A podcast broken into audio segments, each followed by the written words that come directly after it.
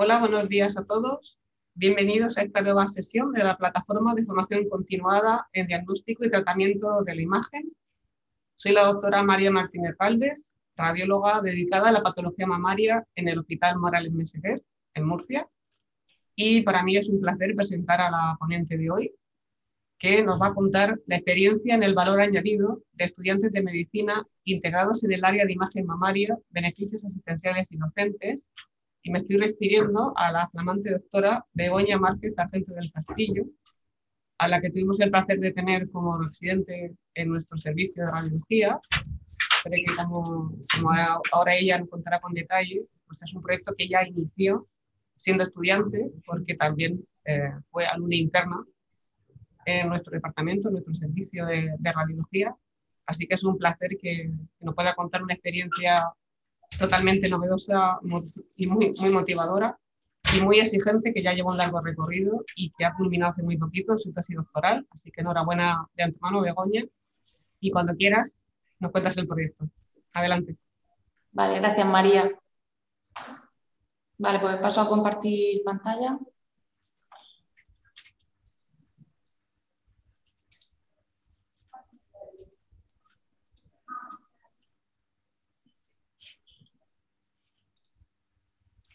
Vale, creo que se ve bien, ¿no? Sí, perfecto.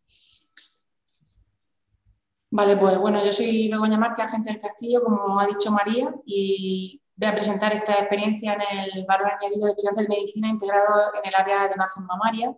Este proyecto ha sido lo que se ha presentado hace cuestión de un mes como mi tesis doctoral.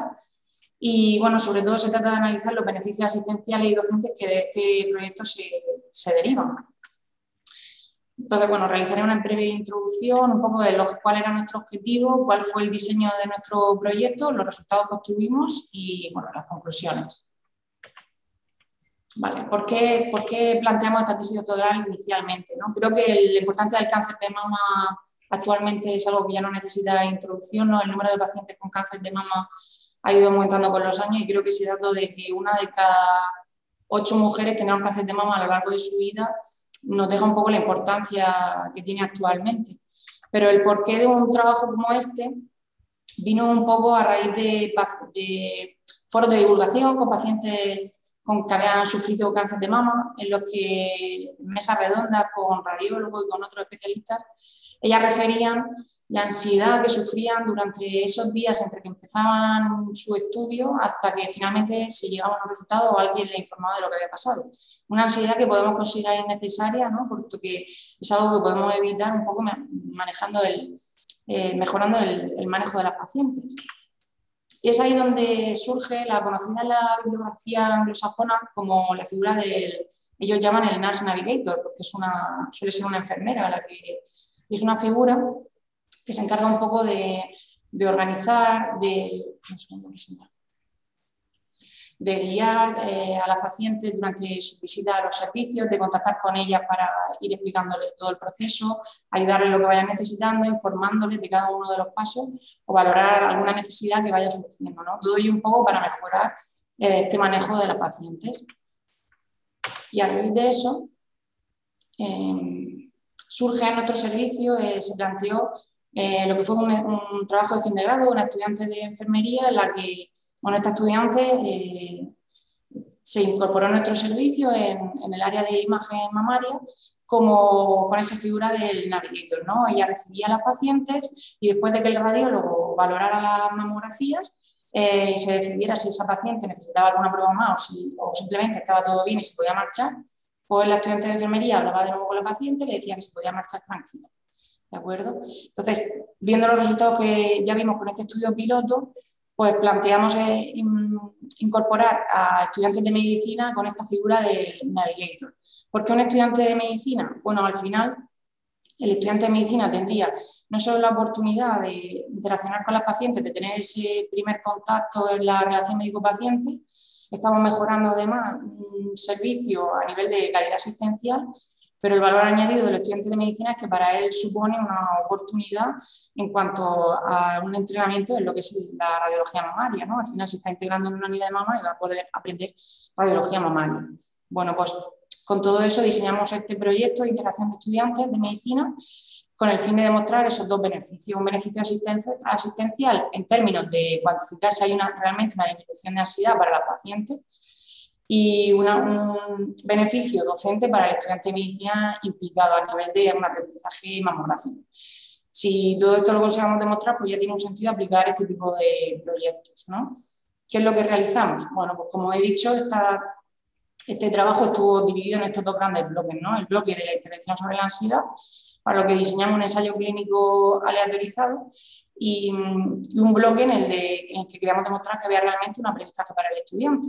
Como vemos, hemos, en este trabajo se han incorporado las dos primeras ediciones de estudiantes, incorporamos en cada una de las ediciones seis estudiantes de forma consecutiva en la unidad de mama. Y mm, realizamos una primera edición que incluyó el ensayo clínico aleatorizado como tal. Ya una vez que finalizó el ensayo clínico, tuvimos otra ronda de seis estudiantes, ¿vale? en las que ya solo continuamos analizando el aprendizaje. Por tanto, voy a ir presentándolo un poco la estructura de, según estas dos ediciones.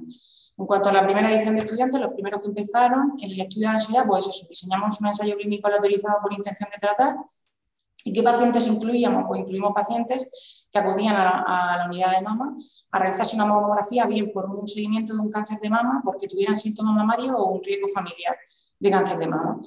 Eh, comento esto porque es importante que en este, en este trabajo pues, no están incluidas las pacientes del screening poblacional, puesto que hasta, el día de hoy en la región de Murcia el screening se, el screening se realiza por la Asociación contra el Cáncer, ¿vale? no se realiza a nivel intrahospitalario. ¿Qué es lo que hacía el estudiante? Bueno, pues una paciente que acudía a la unidad de mamá radiológica, el estudiante se presentaba, le proponía participar en el estudio, si la paciente por supuesto aceptaba, se le entregaba el consentimiento informado y una vez firmado un primer bloque de encuestas con las que intentábamos medir con qué ansiedad llegaba la paciente al servicio. Una vez finalizada la encuesta, el estudiante era el encargado de estratificar la muestra en función de lo que nosotros llamamos subgrupo, que fue pues, el motivo por el que acudía la paciente a, a realizarse la mamografía, bien por una revisión, por síntomas mamarios o por un riesgo familiar. Una vez estratificada, el estudiante también realizaba la aleatorización. Luego comentaré cómo, cómo realizamos la aleatorización, pero era en función pues, del grupo, es decir, grupo intervención, el grupo el que era manejado por el estudiante, o por un grupo control que era el manejado por el técnico de radiodiagnóstico de forma habitual. Una vez esto hecho, hecho esto, el técnico realizaba la mamografía como es habitual y con el resultado de la mamografía podía ocurrir tres cosas, que la mamografía fuera normal. En el, entonces, en las pacientes del grupo intervención era el estudiante el encargado de, hablar con la paciente, explicarle que el, especialista había valorado la mamografía, que habían visto que todo era normal y que se podía marchar a casa tranquila en espera de, de la cita con el médico que había pedido la, la, prueba. En el caso del grupo del técnico, el grupo control, pues se seguía el protocolo habitual de que el técnico despedía a la paciente. Ya una vez despedidas, el estudiante pasaba un segundo bloque de encuestas que luego detallaré un poquito mejor mm, a todas las pacientes. Podía ocurrir que si fuera necesaria una proyección complementaria a la mamografía. En ese caso, en las pacientes del grupo del estudiante, era el estudiante el que explicaba que simplemente para tener más información era necesaria realizar una proyección complementaria, que no debían de preocuparse, y con ese resultado, pues el, bueno, el técnico realizaba la proyección complementaria y con ello pues, podía pasar que finalmente el estudio se consideraba normal o que fuera necesaria bien directamente dar la mamografía, bien tras la proyección complementaria, una ecografía. ¿Por qué estas pacientes eran excluidas? Bueno, al final la, ecografía era realizada por el radiólogo, el radiólogo hablaba con la paciente, le explicaba qué es lo que había pasado, por qué era necesaria la ecografía y qué es lo que veía. Por tanto, ya no tiene sentido valorar el, efecto sobre la ansiedad del estudiante. ¿Cómo realizamos la aleatorización? Bueno, como he comentado, la, muestra estaba estratificada según el motivo de consulta y bueno, pues teníamos estas tres cajas, en cada, una de ellas existían una serie de sobrenumerados opacos en los que se introducía la aleatorización. La aleatorización fue realizada por una persona externa al estudio y cada sobre pues, tenía un número que se le asignaría a la paciente, era la propia paciente la que cogía el sobre de cada una de la caja que le correspondiera y con ello pues, ya se asignaba grupo control o grupo intervención. Como he dicho, esos sobres estaban numerados, ese número se asignaba tanto en un documento completamente aparte al número de historia para tenerlo rescatado por si en algún momento era necesario y luego, por otra parte, al sobre el resto de las encuestas que iba a contestar la paciente, pero que en ningún momento iba a estar asociado al documento en el que nosotros recogíamos los resultados de las encuestas con, la, con el número de historia clínica, para intentar que hubiera la máxima anonimización de las encuestas. ¿Qué encuestas fueron las que recogimos para esta medición de la ansiedad? Bueno, como he comentado, había un bloque de encuestas que se realizaba antes de nuestra intervención y un bloque posterior a la intervención. Bueno, tuvimos dos tipos de encuestas. Esta primera encuesta la, eh, diseñamos en el Morales Messenger, una encuesta sencilla en la que primero recogíamos una serie de variables que pensábamos podían afectar a la ansiedad con la que una paciente llegara al servicio, por su estado civil, si tenía hijos, la edad de los hijos o el nivel de estudio que tenía. Eh, se le preguntaba a la paciente cómo se sentía de preocupado por los resultados de la prueba y si le gustaría conocer el resultado de los mismos. Antes del bloque de las preguntas, eh, de las encuestas, después de la intervención, se le preguntaba también si se habían, se habían sentido apoyadas durante su visita en el servicio y cómo de preocupada se sentía antes de marchar, ¿no? con el fin de poder comprobar el antes y el después. Esta era una, como he dicho, la encuesta diseñada por nosotros, más sencilla, pero luego pasamos también el conocido eh, como cuestionario de un cuestionario diseñado por el Pilberger es de los más utilizados a nivel de psicología para el estudio de ansiedad, un cuestionario validado. Eh, como vemos aquí, de los cuestionarios más, de los temas utilizados por los psicólogos, vemos que aparece el séptimo, pero realmente de los seis primeros ninguno está enfocado a la ansiedad. O sea, es el tema más utilizado a nivel de psicología para la valoración de la ansiedad. Y consiste en 40 ítems.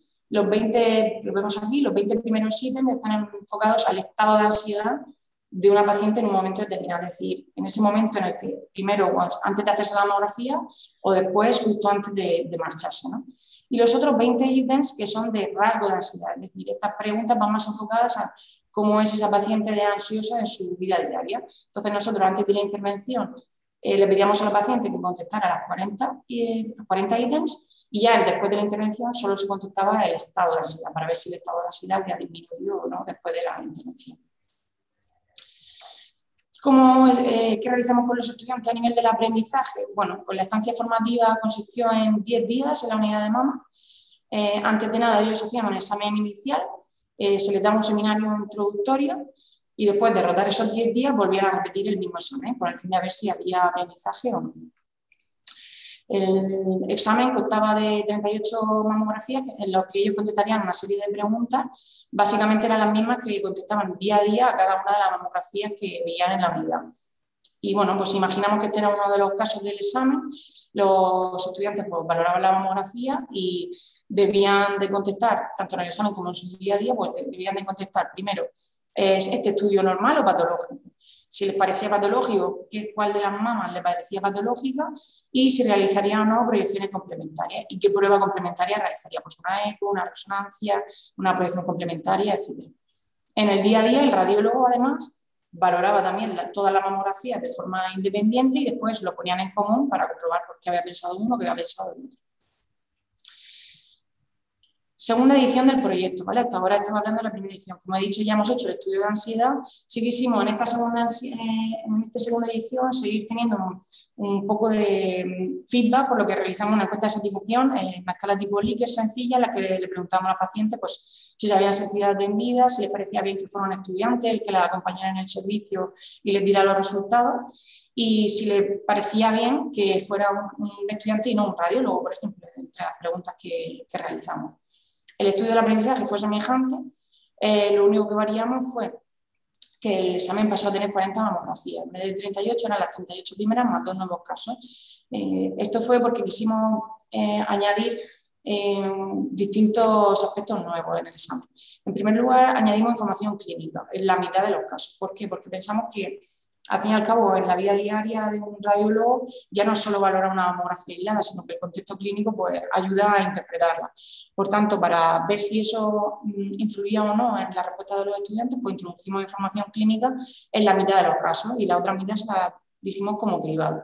Y además añadimos preguntas un poquito más específicas. Conservamos las preguntas de la primera edición, como vemos aquí, pero enmarcado en naranja pues vemos que añadimos preguntas más concretas acerca de, vale, has visto que es patología, pero ¿qué es lo que has visto?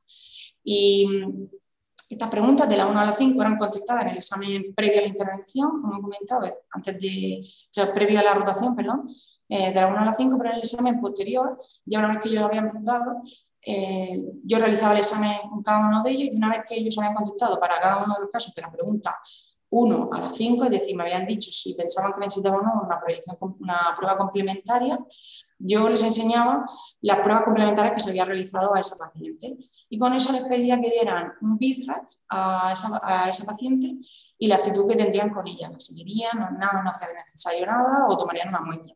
El contestar estas dos preguntas solo en el examen posterior fue porque pensamos que si les enseñábamos las imágenes de la ecografía ya en el primer examen podía influir la, su respuesta en el, examen posterior.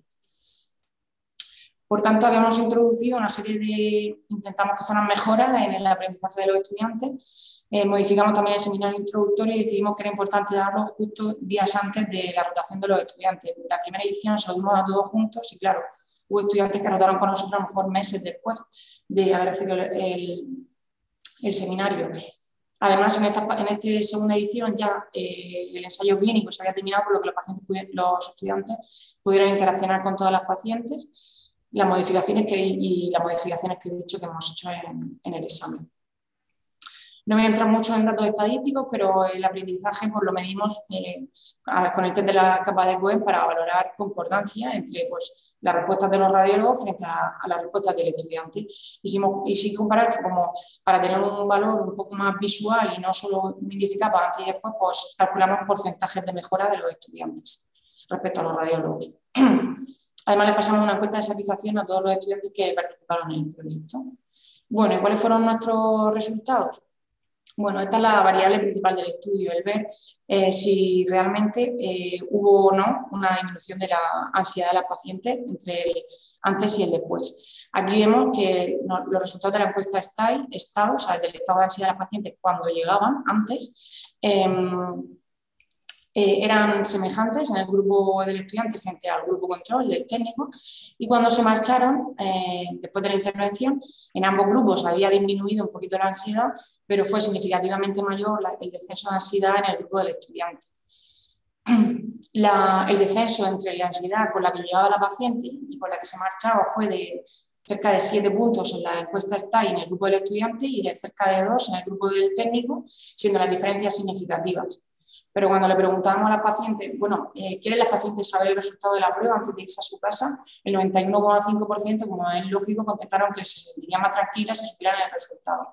lo que más importante también, eh, no hubo diferencias entre el grupo control y el grupo de intervención en la respuesta a esta pregunta, es decir, que las diferencias en ansiedad no están motivadas porque la muestra fuera diferente. Realizamos un análisis univariante de cada una de las variables que habíamos recogido y luego un, análisis multivariante para comprobarlo. Varias de las variables parecía que daban, podían ser significativas en el efecto de la ansiedad, entre ellas la variable grupo, pero finalmente en el, en el análisis multivariante la única, la única variable que se vio que influía a lo largo del tiempo en la ansiedad de la paciente era la variable grupo.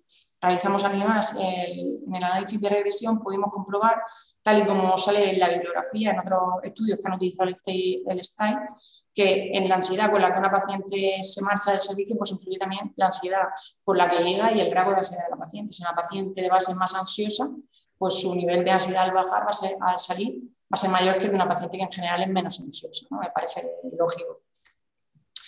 Por tanto, en el, análisis multivariante se vio eso, que a lo largo del tiempo influía la variable grupo, pero también había una influencia de la variable rasgo. Exactamente, eh, por cada punto que aumenta el rasgo de ansiedad de una paciente, aumentaba 0,5 la ansiedad con la que una paciente se marcha de nuestra unidad. Como he dicho, eh, la ansiedad bajó más en el grupo del estudiante, en concreto 4 puntos más en la escala, y calculamos además el número necesario a tratar, que fue de 6, y la reducción absoluta de riesgo que fue de, del 18%. Cuando buscamos estudios similares que, que, hubieran hecho lo mismo que nosotros, pues no encontramos un estudio que, hubiera hecho un proyecto como el nuestro.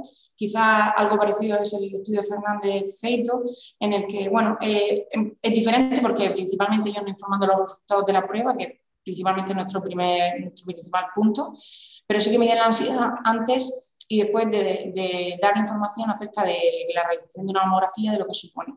Ellos no consiguieron determinar una reducción significativa de la ansiedad, pero sí vieron que a la paciente que se les había informado disminuía el dolor que, luego tenían a realizarse la mamografía.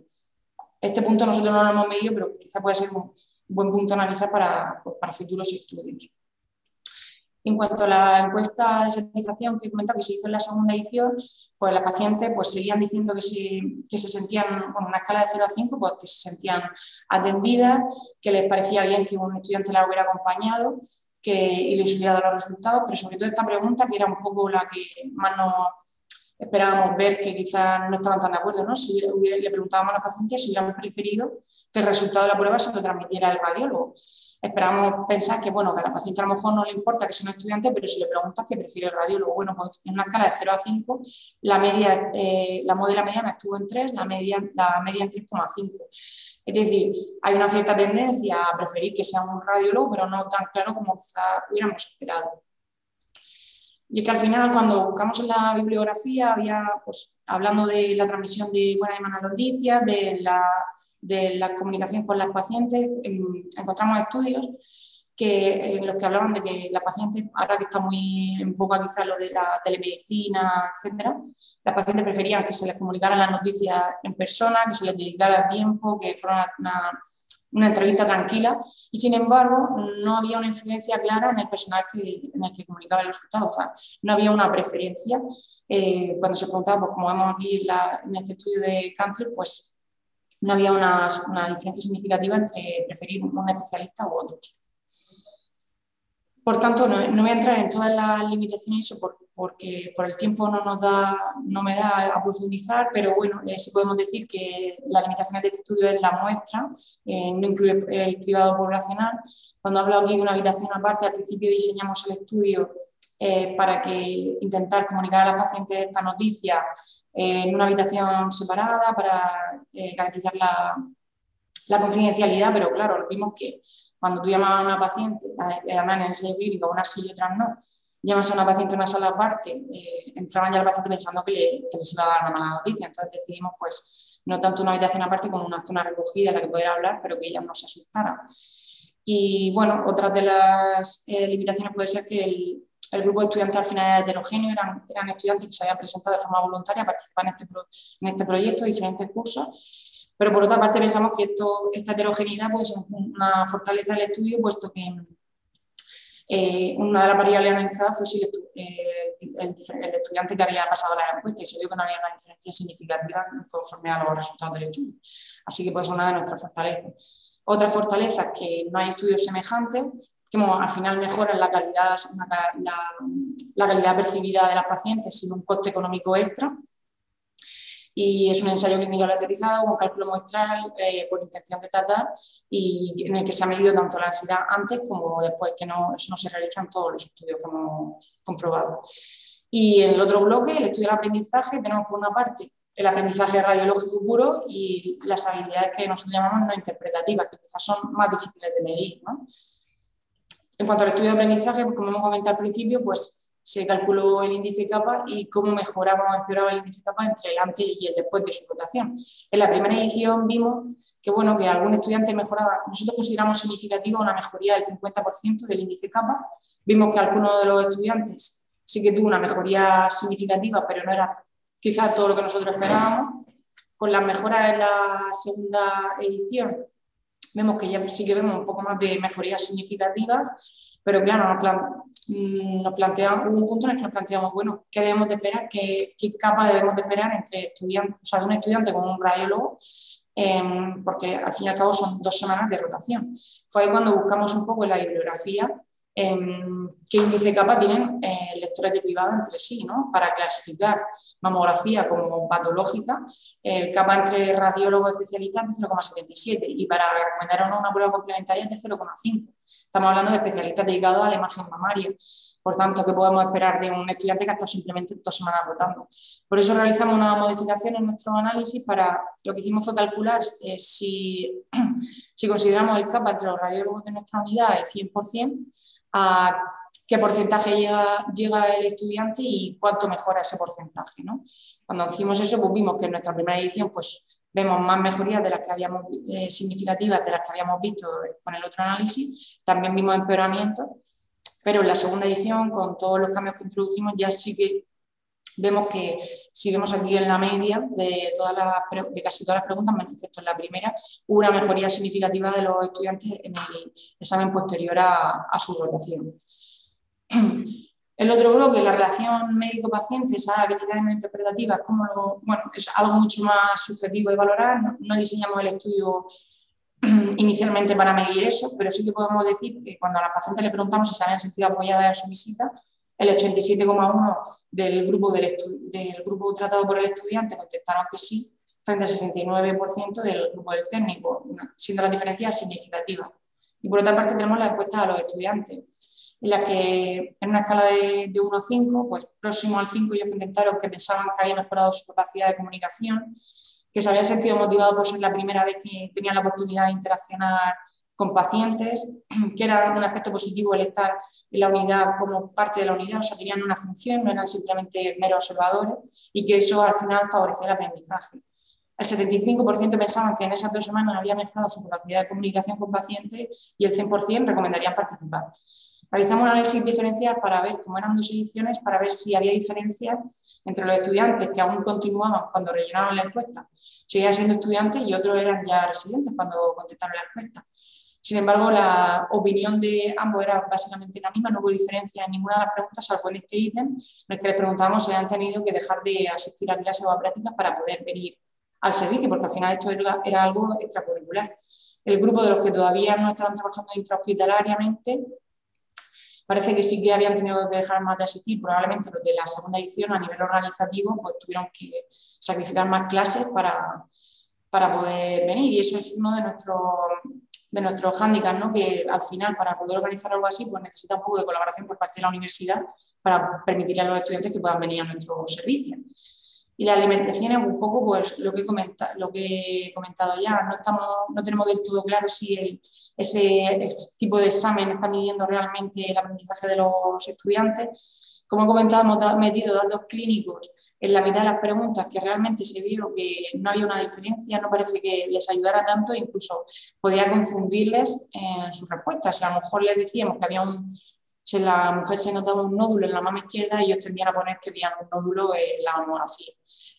Eh, nos planteamos también que al final la, pregunta era pregunta consecutiva, es decir, ellos tenían que interpretar una mamografía y sobre esa mamografía al final a lo mejor tenían que dar un vibra y decir qué hacer con la paciente, pero si ya el estudiante había interpretado mal la mamografía, ya las respuestas iban a estar eh, consecutivamente erróneas. ¿no?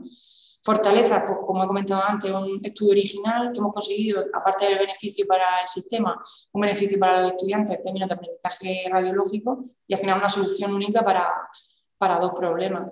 ¿Qué nos planteamos para el futuro? Bueno, aparte de posible análisis complementario de la muestra que ya tenemos, datos que podemos tener de la historia clínica y quizá ampliar datos y medir de nuevo el aprendizaje de los estudiantes, el aspecto a mejorar también es que tenemos que darle a conocer este tipo de proyectos, eh, conseguir que haya un entrenamiento de alumnos y la figura de la coordinación para darle continuidad.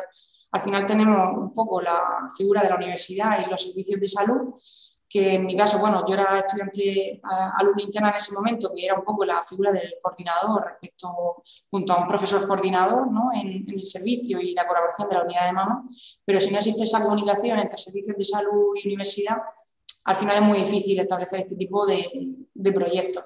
Y pues, como conclusión simplemente que, que, la integración de estudiantes de medicina en una unidad de mama supone un beneficio para el sistema sanitario en términos de, de cuidado para la salud, porque hemos reducido la ansiedad de las pacientes, que existe un beneficio docente en términos de aprendizaje radiológico para el estudiante que participa, que además, aunque no, lo hemos, no hemos hecho un análisis estadístico como tal, pero hemos visto que supone un entrenamiento en la relación médico-paciente y le están dando al estudiante la oportunidad de integrarse como tal en un servicio de salud, que las encuestas que hemos realizado los estudiantes nos han dicho que ellos consideran que ha habido un aprendizaje en la comunicación, aunque pensamos plantear métodos más objetivos para medir esto en el futuro, que ello nos justifica dar viabilidad al proyecto y siempre teniendo en cuenta esta necesidad de conseguir eh, esa, esa, coordinación entre servicios de salud y Universidad de Murcia para darle viabilidad. Y ya está, muchas gracias. Muchas gracias, Begoña, por esta magnífica presentación y sobre todo por esta estupenda experiencia que, que sin duda pues yo creo que, es muy, muy innovadora, pero también muy exigente, Entonces, mientras la, audiencia va lanzando sus preguntas al foro de preguntas y respuestas, para ver un poco las inquietudes que ha suscitado, yo te, quería hacer una, una, primera pregunta genérica introductoria, que yo creo que es un poco la que subyace después de escucharte. Y si este proyecto lo quisiésemos institucionalizar, darle continuación, exportar, ¿por dónde empezamos? ¿Cómo lo hacemos? Porque escuchándote hay un liderazgo, hay un voluntariado de estudiantes, más o menos porque tampoco se pretende que llegase a la globalidad de, estudiantes, y hay una, hay una unidad clínica que tiene que estar comprometida. ¿Cómo podemos, cómo podemos protocolizar esto para darle continuidad? Yo creo que el principal problema que hay que salvar es mm, la universidad. Quiero decir, es conseguir que este tipo de proyectos estén integrados como algo curricular en, la formación universitaria para que no sea tan difícil, porque bueno, al final cuando nosotros buscábamos al estudiante que, para que colaborara, que se me cuidara, que el principal problema que tenían ellos era ellos tenían ganas de meterse en algo así, pero tengo clases, tengo que salir a clase, tengo prácticas, yo no puedo venir. Entonces al final es, necesitamos que la universidad se, se contemple en este tipo de proyectos para que realmente sea algo curricular y el que podamos contar con estudiantes que para ellos sea pues algo que se les reconozca y que esté considerado dentro de su, de su día a día. Yo creo que esa es la clave para que esté considerado, para que esto pueda tener una continuidad mm, a nivel asistencia a lo largo de, los meses, ¿no? Claro, porque yo creo que el beneficio para la paciente en términos de control de, de ansiedad, de, de, calidad del proceso es indiscutible, creo que la ganancia para un estudiante que se integra en una realidad clínica y que puede comportarse como clínico me parece fundamental. Pero ¿cómo motivamos a un área clínica? ¿Cómo, cómo le hacemos, eh, cómo le damos el valor añadido a esa área clínica para que en, su día a día, en su actividad, en sus tiempos, porque, porque no, nos, no nos engañemos, es exigente incluir esa formación, esa doble lectura. ¿Tú crees que habría que hacer algún cambio en ese sentido después de lo que has vivido? ¿Qué orientación le darías a esa parte?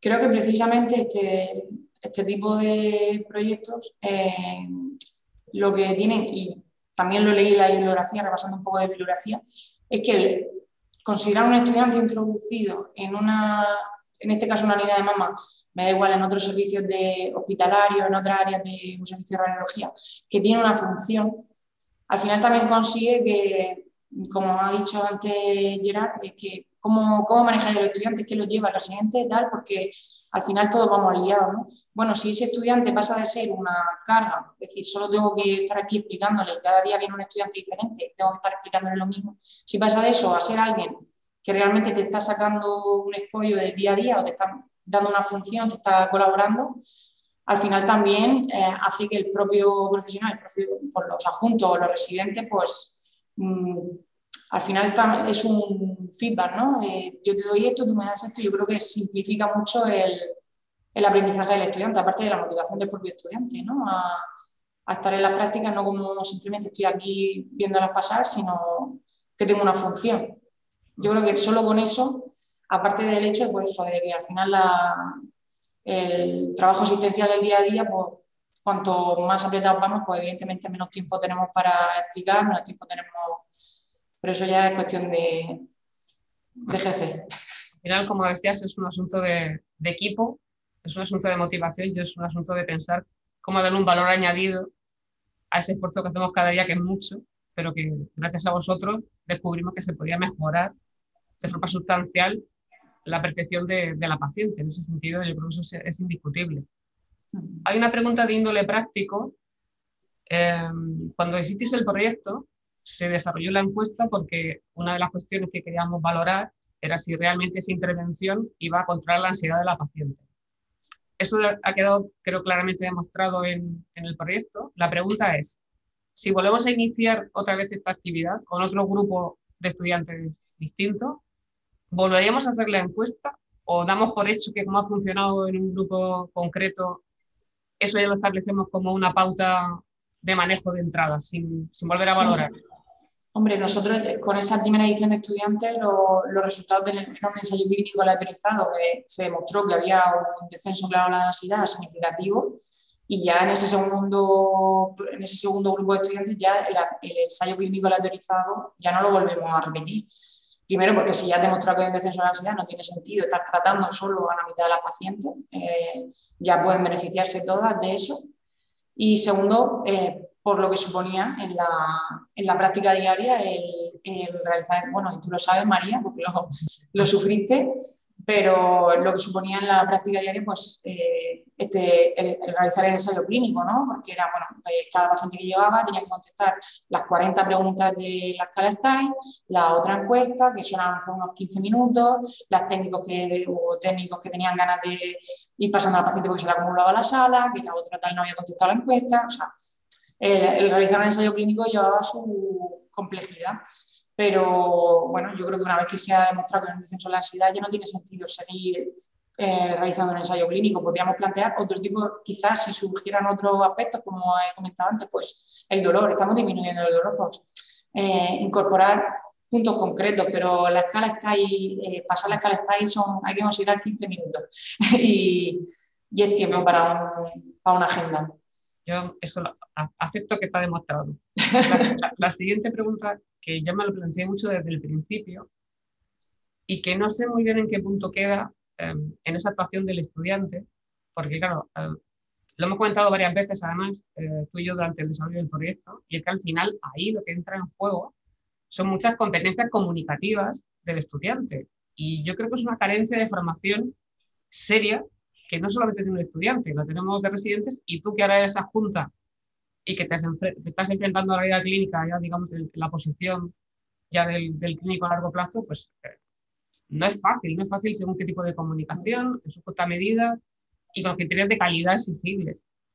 ¿Tú crees que ese estudiante al que ya no le vamos a medir si está consiguiendo ese objetivo, convendría que parte de, de la mejora del proyecto pasase por una formación previa en técnicas comunicativas? ¿Tú crees que eso ayudaría? Sí, sí, evidentemente. Aparte de que creo que deberíamos de conseguir diseñar algo que nos permitiera medir eh, si realmente hay o no una mejora en esa. Es muy difícil porque cómo, cómo mides si un estudiante ha mejorado su comunicación entre el antes y el después, ¿no? Es difícil medirlo, pero creo que habría que buscar un método para medirlo de cara a futuras ediciones del proyecto porque es lo que se nos ha quedado un poco sin, sin medir. Y por supuesto, pues la clave que quería darle, ya en la segunda edición del proyecto ya cambiamos un poco el seminario introductorio también para darle un poco de las claves de lo que ellos podían o no decirle a las pacientes, de cómo se debían de dirigir, porque claro, luego entra también mucho en juego los comités de ética del hospital, lo que te permiten y no hacer por ser un estudiante, lo que los estudiantes pueden hablar o no, que bueno, eso ya dependerá de la comunidad autónoma, la región de Murcia la legislación cambió eh, entre nuestro primer proyecto y el segundo y ya tuvimos ahí problemas con el comité de ética del hospital para que nos aceptara que el estudiante pudiera hablar con las pacientes porque nos decían que no. Entonces, básicamente, el proyecto mm, pues no tenía cabida si era un radiólogo el que tenía que ir con el estudiante a hablar con la paciente.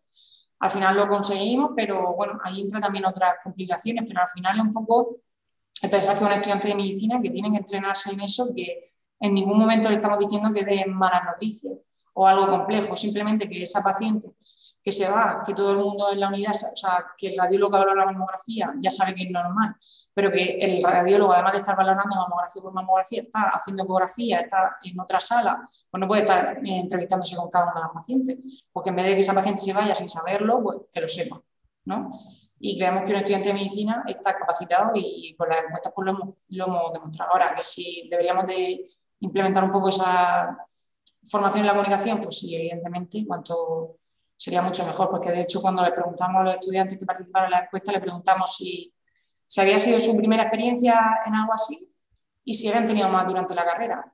Y dijeron que no, prácticamente todo. O sea que...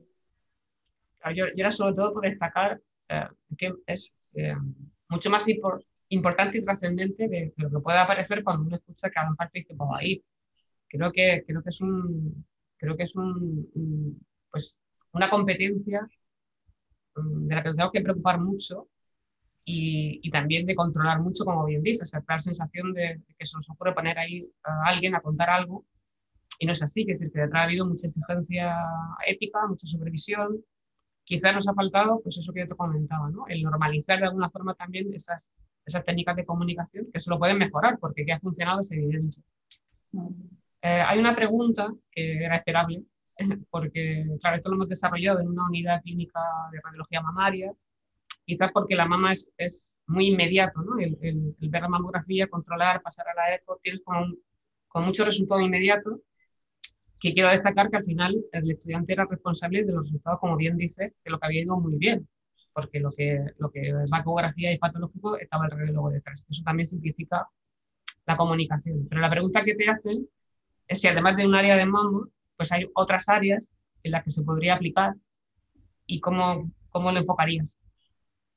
Bueno, yo creo que, que, una vez que, quizás lo que dices tú, ¿no? que en el área de mama tenemos ese componente de inmediatez, pero bueno, creo que también en, en, otras áreas se puede, en otros campos de la radiología, que, que, también a veces se pica un poco de eso, de no tener el momento de comunicar al paciente qué es lo que ha pasado, pues si tenemos un programa de, de o un paciente que acude y se le ve un nódulo pulmonar, se le hace un TAC de urgencia para, bueno, de urgencia semi-urgente o preferente para, y que ese paciente a lo mejor se va sin saber si realmente tiene un cáncer de pulmón o no. Bueno, pues todos esos pacientes que a lo mejor son estudios normales, pues es otra vía de, de enfocarlo, ¿no? El screening de, de, nódulos pulmonares sospechosos, por ejemplo. Pero, claro, evidentemente se puede enfocar a, a otras áreas. Ya en, otras áreas, pues habría que buscar el punto concreto o, cuál es la situación concreta que a los pacientes en ese área le genera, le genera ansiedad, ¿no? y buscar ahí los puntos de comunicación. Y ya no solo de transmisión de resultados, también de explicación de, de lo que se les está haciendo ¿no? en, en las, cuando acuden al servicio de radiología, que muchas veces pues no lo entienden o no saben muy bien lo que se va a hacer y al final simplemente explicando bien, bueno, pues que hubiera a lo mejor un estudiante de medicina eh, antes de hacerse el escáner y le explica qué es un TAC, por qué se lo va a hacer, qué significa el contraste, quién lo va a valorar después, qué es un radiólogo, que pues son cosas que a lo mejor ya el paciente viene con miedo o delante de una resonancia y quizás simplemente con eso no hace falta darle el resultado inmediato porque hay cosas en las que no se puede hacer. Simplemente con eso ya está disminuyendo la ansiedad de los pacientes, está disminuyendo, como han demostrado ellos que tenían el, otro estudio comentado de Fernández Feito, el, el dolor de la paciente al, al, nivel de la mamografía. Mm, es cuestión de ir extrapolándolo a otros campos y ver pues, dónde están quizás las flaquezas de, de ese campo y dónde los pacientes lo, lo, pasan mal, que es lo que les hace sufrir en, en, en cada área. ¿no? Me parece realmente valioso esa, como esa variante que acabas de introducir, de no estar atendiendo solo a un resultado, sino a todo el proceso en general, sobre todo cómo eh, afrontas tú una prueba determinada en un momento determinado. Y es verdad que tener una figura ahí eh, que tranquiliza y que orienta Mm, me parece que como labor para este proyecto que estáis planteando y como, como actividad clínica de un estudiante, podría ser una baza muy importante. Y también se me ocurría, y no sé, no sé cómo lo valoraría, y te lo planteo a ti que eres la, la realmente la que ha creado todo este, todo este proyecto, eh, pues hay áreas que, por ejemplo, no tiene esa inmediatez en un momento determinado con el paciente delante poder decirle cómo ha ido un control, por ejemplo. Pero igual al día siguiente ya está valorando ese estudio y ese paciente igual tiene cita 15 días después. Sí. ¿Cree que sería factible una comunicación telefónica con el estudiante, aquellos resultados que han ido bien, con un mensaje entrenado, eh, anticiparle un resultado que va a tardar 15 días? Es una, es una experiencia que se ha puesto en marcha con el cribado andaluz, en el que hay una llamada telefónica inmediata, porque el cribado tarda un mes en llegarte la carta, que ha sido muy bien acogida. No sé si tú eso lo ves extrapolable a otras áreas y con estudiantes. Hombre, yo lo veo. Lo que ya supongo que entran también son los temas legales de, con respecto a los estudiantes y todo eso, pero siendo siempre que la legalidad de cada una de las comunidades autónomas, autónomas lo permita, pues lo que comentaba, al final es un servicio que no se está dando porque es mm, materialmente imposible a nivel de tiempo y de personal de lo que se, de lo que se dispone. Y si un estudiante de medicina está en el servicio, está aprendiendo radiología y además a, entrenan su comunicación con los pacientes y conseguimos tranquilizar a los pacientes y que se ahorren esas dos semanas de, de espera, pues, pues mira, eh, al final es ese doble beneficio. Yo lo veo bastante factible. Sí, yo creo que es otro campo a explorar dentro de este ambicioso proyecto que ya, que tiene su andadura, bueno, por, por, por, valorar otro tipo de, aplicaciones. Os animo a que sigáis enviando vuestras cuestiones al, al, chat, que nos queda poquito tiempo, pero eh, cambiando el foco ahora de la parte organizativa a la parte docente, yo ahora viéndolo con, con la perspectiva y la distancia, creo que fuimos tremendamente ambiciosos en, las exigencias formativas. O sea, que, porque yo, yo me enfrenté a los casos y claro, tú, los casos los, los, los, abordas desde tu perspectiva de adjunto, cuando los, los seleccionas, cuando estamos hablando de estudiantes que no están, eh, es que ni siquiera han tenido una experiencia radiológica. ¿no? no sé si también, que probablemente es, es eh, la parte que más nos ha costado de alguna forma valorar objetivamente, si tendríamos que recurrir, yo estoy investigando eso, si hay algún, igual que hay una escala para la ansiedad, pues si hubiese algún tipo de, eh, ¿cómo diría yo?, de mínimos establecidos eh, de imagen que simplificase un poco el abordaje de, de, esa formación para conseguir cuatro objetivos mínimos. Que es verdad que luego en el día a día, cuando te enfrentas a la, a la demografía, pues los mínimos no existen. Cae lo que cae y la realidad es la que es pero no sé si eso también ayudaría a la, segunda parte, a que ellos para que no tuviesen que ver todos los casos, enfrentarse a las dificultades con cualquier variable. No sé, de tu experiencia como estudiante luego como residente y ahora como adjunta, ¿cómo, cómo lo diseñarías?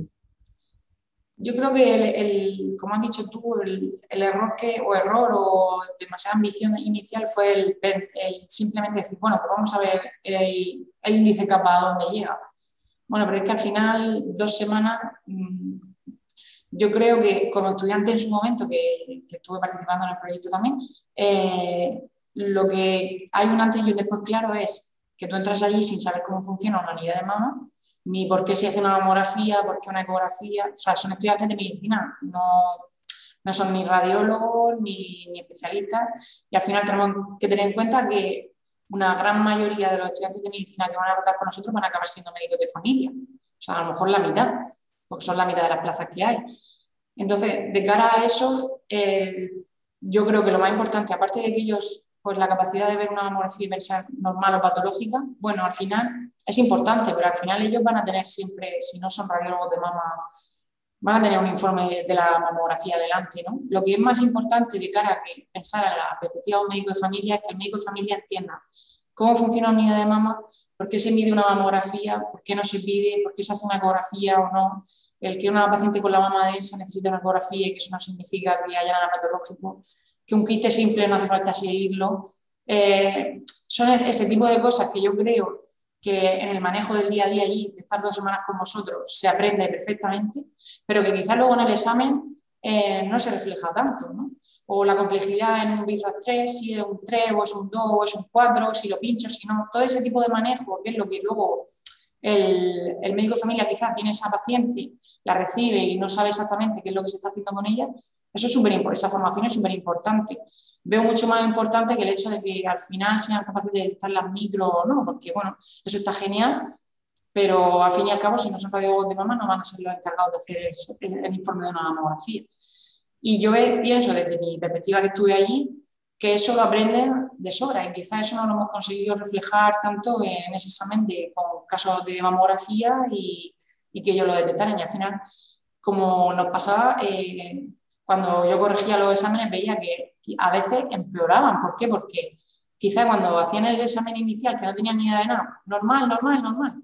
Y luego cuando habían estado allí dos semanas, empezaban ahí a querer ver cosas en la mamografía que, tampoco era, que no era, pero claro, se notaba que este chico tiene más conocimiento y ahora está quizás fallando más, pero porque ha aprendido un montón de cosas, ¿no?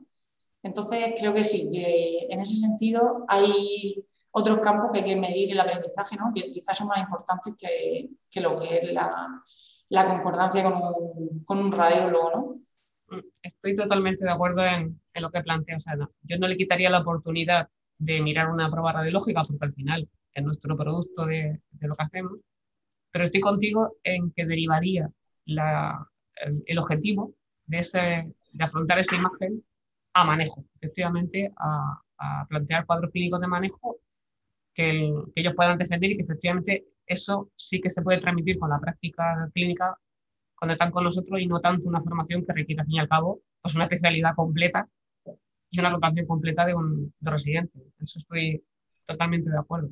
Entonces, sí, bueno, pues eh, quería, eh, eh, como director de, de, la jornada, hacer alguna cuestión y plantear alguna, alguna conclusión de lo, de lo que hemos estado comentando. Muchas gracias, Begoña. A ti, María. pues yo creo que si no hay ninguna pregunta más, y bueno, yo soy José María García Santos, me han pedido que yo cierre, que yo haya sido el director de esta sesión, en cierto modo, bueno, puedo serlo porque he estado también involucrado en todo este asunto. Y, bueno, simplemente la voy a cerrar, son, son las eh, 9 y 5 en este momento, probablemente si no hay más preguntas en el chat que parece que no las hay, pues eh, podamos cerrar. muchas gracias por tu, por tu charla, por mostrar el trabajo que hiciste. Eh, fue un trabajo muy largo, muy largo, eh, que ha llevado, bueno, pues parte de tu, parte de tu periodo universitario importante, al menos durante dos años completos, más los cuatro que no es que hayan sido completos, pero sí han sido los que han sido necesarios para que tú pudieses presentar la tesis nada más terminar la residencia. Eh, yo, mi, función aquí es eh, simplemente dar algunas eh, conclusiones o plantear algunas conclusiones, que es lo que yo pretendo hacer ahora en este momento, y no me voy a meter en mucha historia. Cada uno de, los que ha asistido aquí y ha oído a Begoña, pues podrá sacar las, suyas propias. La primera de las conclusiones, y, esto lo ha hablado María, tanto María como, como Begoña, es que eh, la formación de los estudiantes, o dicho de otro modo, la relación de un servicio clínico como es un servicio de radiología. Y quiero decir con esto, porque lo he repetido muchas veces, que a mí me fastidia eh, personalmente oír la diferencia entre clínicos y radiólogos, cuando los radiólogos somos clínicos. Y, en, una unidad de mama, en una unidad de mama, precisamente es un sitio en el que esto se ve con más intensidad que en ningún otro sitio. No podemos dejar nuestro lado clínico, porque somos clínicos. Punto uno. Bien, pues si somos clínicos, eh, lo que debemos también tener en cuenta es que eh, la relación de un servicio de radiología clínico con los estudiantes no es una parasitosis, es una simbiosis, o puede ser una simbiosis. Y en la formación, ya sea de estudiantes como sea de residentes, pero en este caso de, de estudiantes en particular, es una responsabilidad de todos. ¿De quién es la responsabilidad? ¿Es de otros? Siempre es nuestra. La responsabilidad es nuestra. Y no podemos delegar la formación de los residentes, eh, de los estudiantes en otros. ¿Eh? Parece que la formación tiene que caer en otros. Siempre hay que bajar en la escala para que otros la den. Cuando los que somos responsables, pero desde un punto de vista ético, somos nosotros en la formación, los radiólogos, somos los responsables. Y desde luego, cuando deleguemos, debemos delegarlo con conocimiento de causa. Tenemos que saber qué están haciendo los que delegamos y eso no lo hacemos tampoco prácticamente nunca.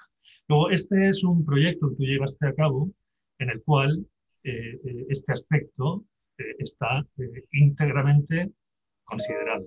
Sería mi, primera reflexión, no diría conclusión, reflexión para que cualquiera pueda pensar en eso.